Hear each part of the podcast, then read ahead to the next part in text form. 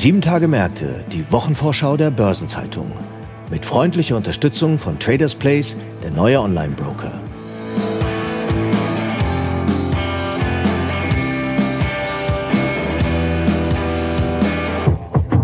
Und hier eine Botschaft von unserem Werbepartner. Der neue Online-Broker, der dir alles bietet. Aktien, Zertifikate, Fonds, ETFs, Anleihen, Kryptos. Traders Place. The place to be. Ich begrüße Sie herzlich zur ersten Episode des Jahres 2024 von Sieben Tage Märkte der Wochenvorschau der Börsenzeitung. Ich hoffe, Sie hatten einen guten Start ins neue Jahr. Wie mir jemand Kundiges zugerufen hat, ist es das Jahr des Kamels. Was immer das zu bedeuten hat. Heute ist Freitag, der 5. Januar und ich weiß nicht, wie es Ihnen geht, aber ich muss mir erstmal einen Überblick verschaffen. Und da kommt so ein Wochenausblick genau recht, um sich zu sortieren, denn die anstehende zweite Kalenderwoche hat bereits einige spannende Themen zu bieten. Unter anderem beschäftigen wir uns in den nächsten etwa 20 Minuten mit der CES in Las Vegas. Das ist eine der weltweit größten Fachmessen für Unterhaltungselektronik. Und mit den Quartals- bzw. Jahreszahlen von About You, Südzucker sowie TSMC. Ein besonderes Augenmerk werfen wir jedoch auf die US-Großbanken, denn bei denen geht es direkt zu Beginn des neuen Jahres Schlag auf Schlag. Branchenprimus JP Morgan macht am 12. Januar nicht nur den Auftakt in die Berichtssaison zum Gesamtjahr 2023, wenige Tage später läuft auch die Konsultationsphase der Federal Reserve zu verschärften Kapitalvorgaben für Amerikas Geldhäuser ab. Mein Name ist Franz Kongbui, ich bin Redakteur bei der Börsenzeitung und gemeinsam mit Alex Wehnert Unserem Korrespondenten in New York stelle ich Ihnen die Themen und Ereignisse vor, die in der kommenden Woche wichtig werden. Wir beginnen mit den US-Banken, insbesondere JP Morgan, und hierzu begrüße ich meinen Kollegen Alex Wehnert. Hallo Alex. Hi Franz, cool mal wieder dabei zu sein. Ja, ich freue mich auch. Alex, vorab erstmal eine Frage ein wenig off-topic. Du bist jetzt seit einem Jahr für die Börsenzeitung in New York. Wenn du das erste Jahr zusammenfassen müsstest, was waren für dich die prägendsten Ereignisse und Erfahrungen im Big Apple? Ja, ich denke, ich bin zu einem sehr spannenden Zeitpunkt in einer sehr bewegten Phase nach New York gekommen. Natürlich ist es überhaupt erstmal persönlich eine Riesensache, wenn man dann die erste feste Wohnung beispielsweise in äh, New York bezieht ähm, und sich mal so richtig dort eingelebt hat, beginnt es vielleicht so ein bisschen zu seiner Stadt zu machen. Für viele Menschen ist das, äh, denke ich, ein Traum und auch ein Stück weit ja, schwierig vorstellbar. Die Stadt empfängt einen durchaus mit offenen Armen, wenngleich die New Yorker ja äh, so ein bisschen unfreundlichen Ruf haben. Aber dadurch, dass sich dort viele Internationals tummeln, findet man dann auch sozial schnell Anschluss, äh, wenn, man, wenn man selber aufgeschlossen ist. Ja, das klingt ja schon mal sehr gut. Es war ja auch spannend inhaltlich, was New York Absolut. angeht.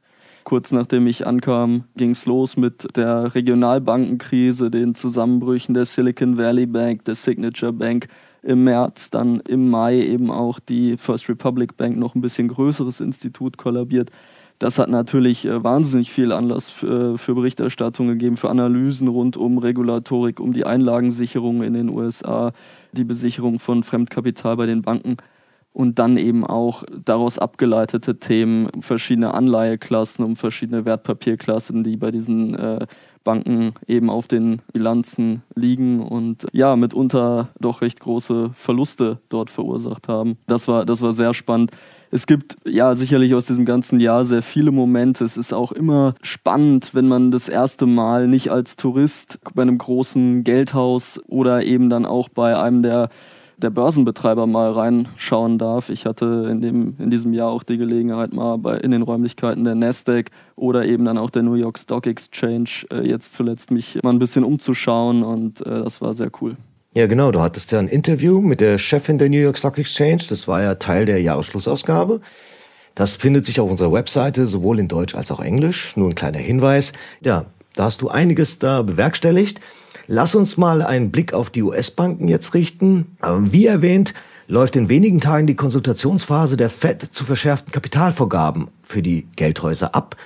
Womit ist denn da zu rechnen? Ja, auf die, gerade auf die größten und komplexesten Institute kommen da doch sehr deutliche Aufschläge zu. Im Schnitt für alle US-Banken ab einer Bilanzsumme von 100 Milliarden Dollar rechnet man im Mittel ja mit Aufschlägen auf die hatten Kernkapitalquoten, also Common Equity Tier 1 von 16 Prozent. Auf die größeren Häuser kommen da 19 Prozent und mehr zu.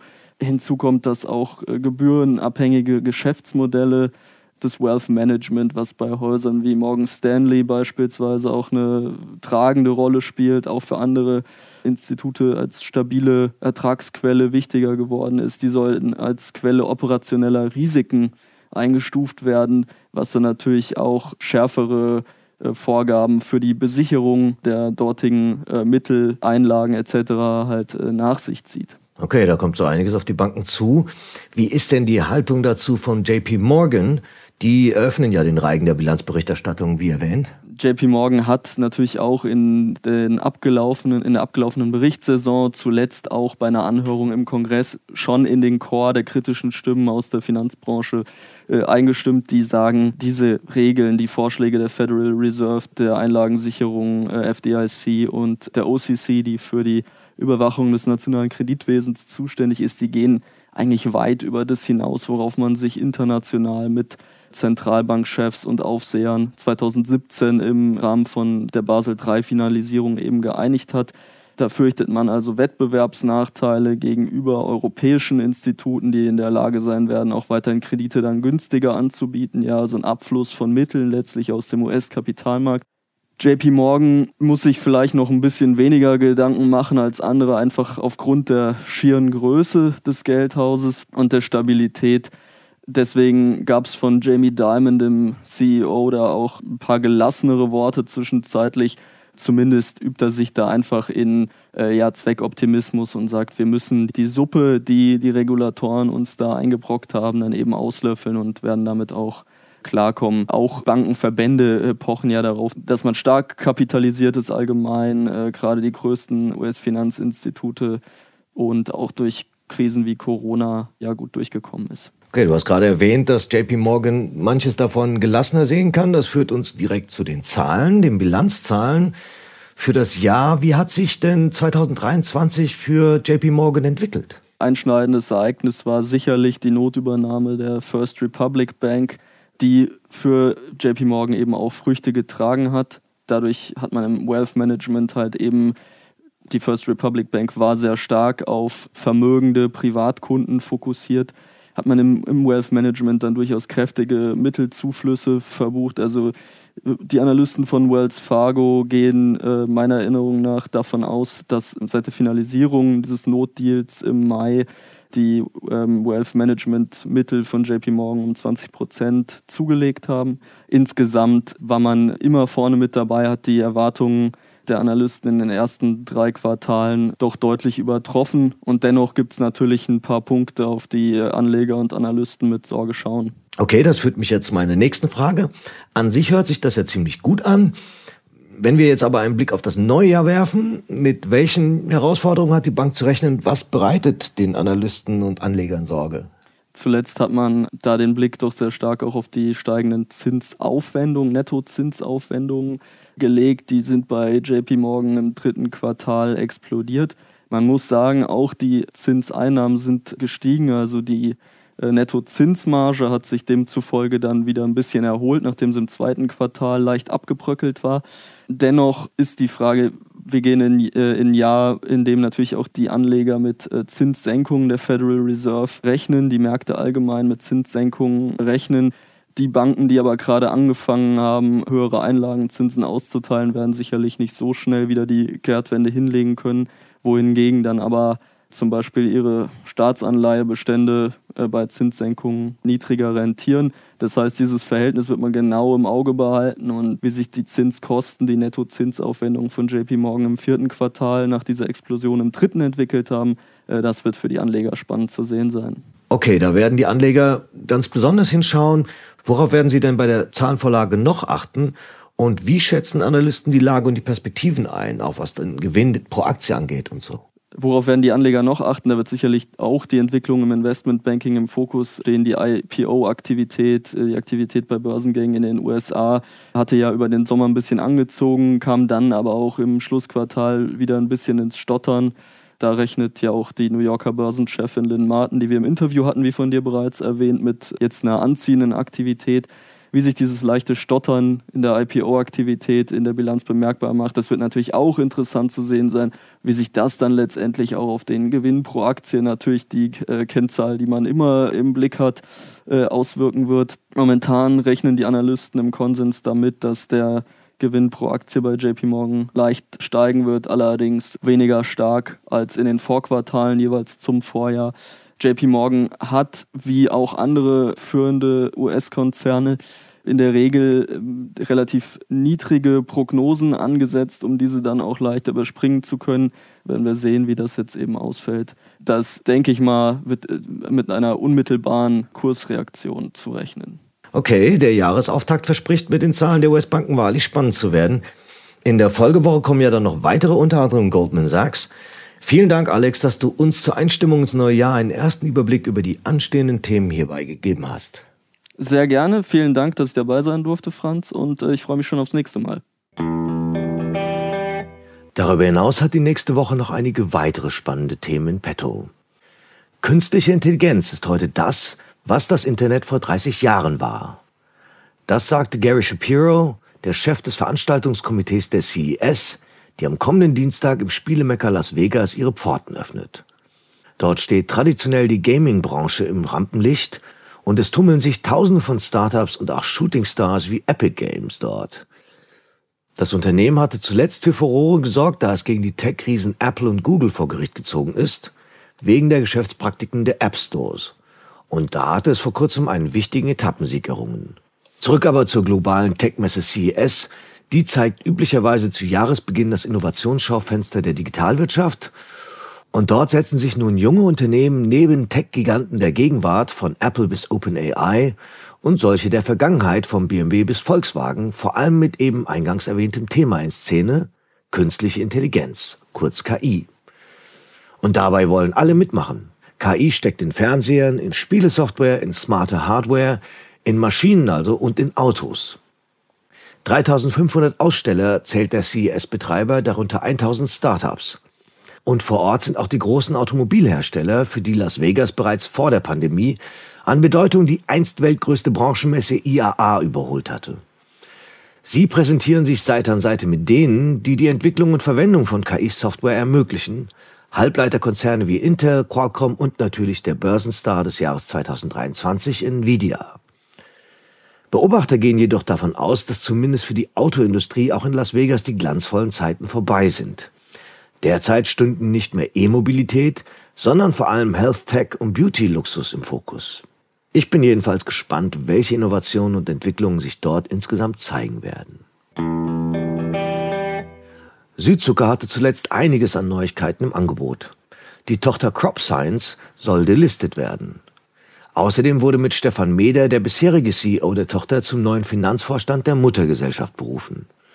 Und während Crop Science in der Vergangenheit schwächelte, hielt Südzucker bisher an der zuletzt im Oktober erhöhten Prognose fest. Am Donnerstag soll nun über das abgelaufene dritte Quartal des Geschäftsjahres berichtet werden. Das endete am 30. November. Erwartet wurde ein deutlicher operativer Gewinnanstieg. Vor einem Jahr waren es 220 Millionen Euro gewesen. Getragen wird das prognostizierte Plus vom Zuckersegment. Dort ist Südzucker in Europa Marktführer. Auch für das Gesamtjahr gehen die Mannheimer von einem Gewinnplus aus. Das operative Ergebnis soll zwischen 900 Millionen und eine Milliarde Euro landen. An Erlösen werden 10 bis 10,5 Milliarden Euro erwartet. Die vorläufigen Zahlen hierzu werden am 26. April veröffentlicht. Ebenfalls am Donnerstag liegt der weltführende Chip-Auftragsfertiger TSMC Zahlen für das Schlussquartal 2023 vor. Und die Anleger erhoffen sich hierbei klare Signale, dass die Talsohle bei Halbleiterprodukten für die Konsumelektronikbranche durchschritten worden ist. Bei TSMC würde dies nach einer längeren Durchstrecke wieder anziehende Erlöse erlauben. Im Oktober hatte das Unternehmen erstmals wieder Umsatzfortschritte gegenüber Vorjahr verbucht. Allerdings brachten die Novemberzahlen mit einem Rückgang um knapp 8% schon wieder eine kalte Dusche. Der Hauptzulieferer von Apple und Nvidia bekommt zwar Rückenwind durch das von ChatGPT angestoßene Rennen um neue Anwendungen von künstlicher Intelligenz, er leidet aber noch im Brot- und Buttergeschäft mit Chips für PC-Geräte und Smartphones. Hier sind gewaltige Inventarüberhänge bei der Eindeckung mit Halbleitern noch nicht voll abgebaut. Und auch bei den Halbleitern für die Autoindustrie sind aus der Pandemiezeit resultierende Disruptionen noch nicht ganz bewältigt. Für Unsicherheit sorgt zudem eine weiterhin zähe Konjunkturverfassung in China. Die hat TSMC bereits im vergangenen Jahr Wachstumspunkte gekostet. An sich hatte der Chiphersteller eine recht flotte Umsatzprognose für das vierte Quartal abgesteckt. Die lag zwischen 18,8 und 19,6 Milliarden Dollar.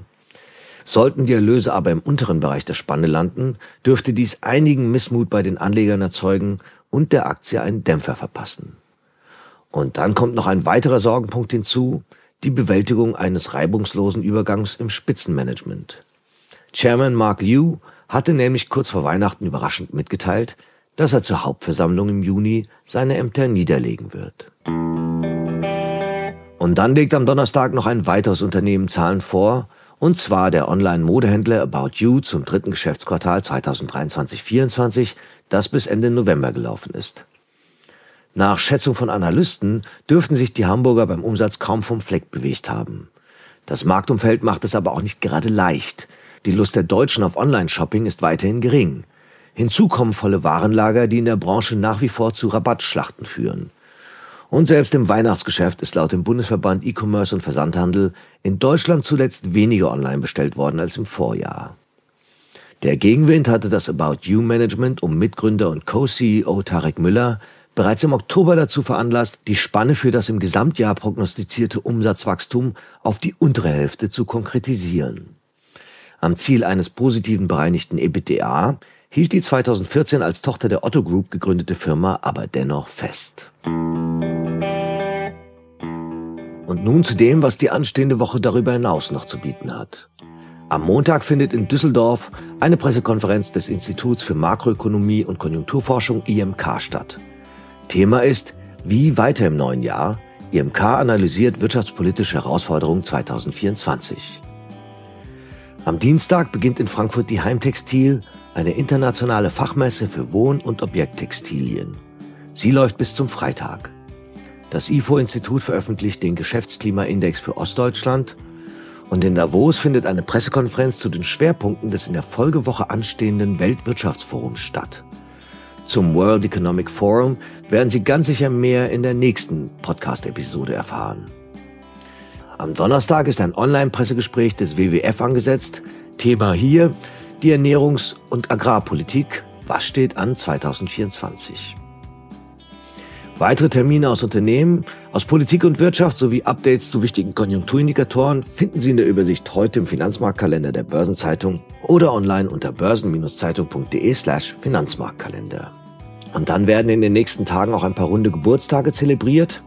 60 Jahre alt werden Daniela Favoccia, Partnerin bei Hengeler Müller, VW-Technikvorstand Thomas Schmall von Westerholt, Thilo Brotmann, Hauptgeschäftsführer des Maschinenbauverbands VDMA und Amazon-Gründer und dort ehemals CEO Jeff Bezos. Ihren 75. Geburtstag begehen Salvatore Rossi, Verwaltungsratschef von Telekom Italia Tim, sowie Walter Schlebusch, ehemals Vorsitzender der Geschäftsführung von Giesecke Devrient. Und 80 Jahre alt werden KKR-Mitgründer Henry Kravis sowie Wolfgang Franz, vormals Präsident des Zentrums für europäische Wirtschaftsforschung ZEW. Aktuelle Geburtstage und Personalien finden Sie immer auch auf der Personenseite der Börsenzeitung. Derweil lässt es das Jahr des Kamels gemächlich angehen mit Gedenktagen neben dem Tag der drei heiligen Könige, auf den ja auch das Fest der Erscheinung des Herrn Epiphanias fällt, wird in der orthodoxen Kirche in der kommenden Woche Weihnachten begangen. Und es steht der Internationale Tag der Blockflöte an. Und zum Schluss noch ein paar Hinweise in eigener Sache. In der Sonnerabendausgabe der Börsenzeitung finden Sie wie stets die Spezialthemaseite Recht und Kapitalmarkt. Überdies möchte ich Sie gerne auf unsere Jahresschlussausgabe hinweisen, denn darin widmen wir uns der übergreifenden Perspektive auf Wirtschaft und Finanzen in Deutschland und der Welt. Die maßgeblichen wirtschaftlichen Entwicklungen werden ausführlich analysiert in Hintergrundberichten, Kommentaren und Interviews, unter anderem mit der Finanzchefin der Commerzbank Bettina Orlob, BDI-Präsident Siegfried Russwurm, der Präsidentin der New York Stock Exchange Lynn Martin Uniper-Chef Michael Lewis und IG Metall-Chefin Christiane Benner. Für alle, die optimal informiert ins neue Jahr starten wollen, gibt es den Link zur E-Paper-Ausgabe in den Show Notes. Und im Übrigen erscheint am Donnerstag eine neue Folge von Nachhaltiges Investieren, unserem Podcast rund um Sustainable Finance. Und wenn Sie sich die zurückliegenden Episoden zu diesem spannenden Themenspektrum anhören möchten, finden Sie den Link dazu ebenfalls in den Show Notes. Und damit sind wir am Ende dieser Episode angelangt. Redaktionsschluss für diese Ausgabe war Donnerstag, 4. Januar, 17 Uhr. Alle genannten Links sind mitsamt weiteren Informationen in den Show Notes zu dieser Folge aufgeführt. Ich hoffe, Sie hatten einen guten Start ins neue Jahr. Ich wünsche Ihnen einen angenehmen Wochenabschluss und gute Erholung am bevorstehenden Wochenende. Alles Gute.